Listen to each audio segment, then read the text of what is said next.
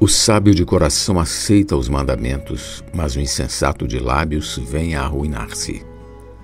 Quem anda em integridade anda seguro, mas o que perverte os seus caminhos será conhecido. Provérbios 10, 8 e 9. Crê no Senhor e nos seus profetas. Quando chegou a informação a Josafá, rei de Judá, de que uma grande multidão dos filhos de Amon e de Moabe e os do monte Seir veio contra Judá. Ele teve medo e se pôs a buscar o Senhor, e apregoou jejum em todo Judá. Josafá sabia que não tinha força para resistir a essa grande multidão e não sabia mais o que fazer. Orou ao Senhor pedindo a intervenção divina.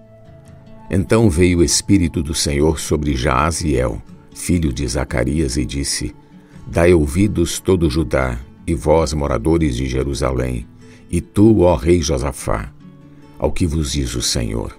Não temais nem vos assusteis por causa dessa grande multidão, pois a peleja não é vossa, mas de Deus. Segundo Crônicas 20, 15. Continua o profeta. Neste encontro não tereis de pelejar. Tomai posição, ficai parados, e vede o salvamento que o Senhor vos dará, ó Judá e Jerusalém. Não temais, nem vos assusteis. Amanhã saí-lhes ao encontro, porque o Senhor é convosco. Versículo 17. Para quem não conhece o Senhor, seria muito difícil aceitar que se venceria uma luta sem pelejar e ficando apenas parado.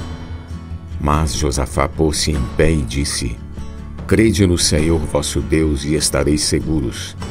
Crede nos seus profetas e prosperareis. Versículo 20. O que aconteceu a seguir está registrado em 2 Crônicas 20. Os inimigos se destruíram uns aos outros, e não sobrou nenhum sobrevivente. Versículos 23 e 24.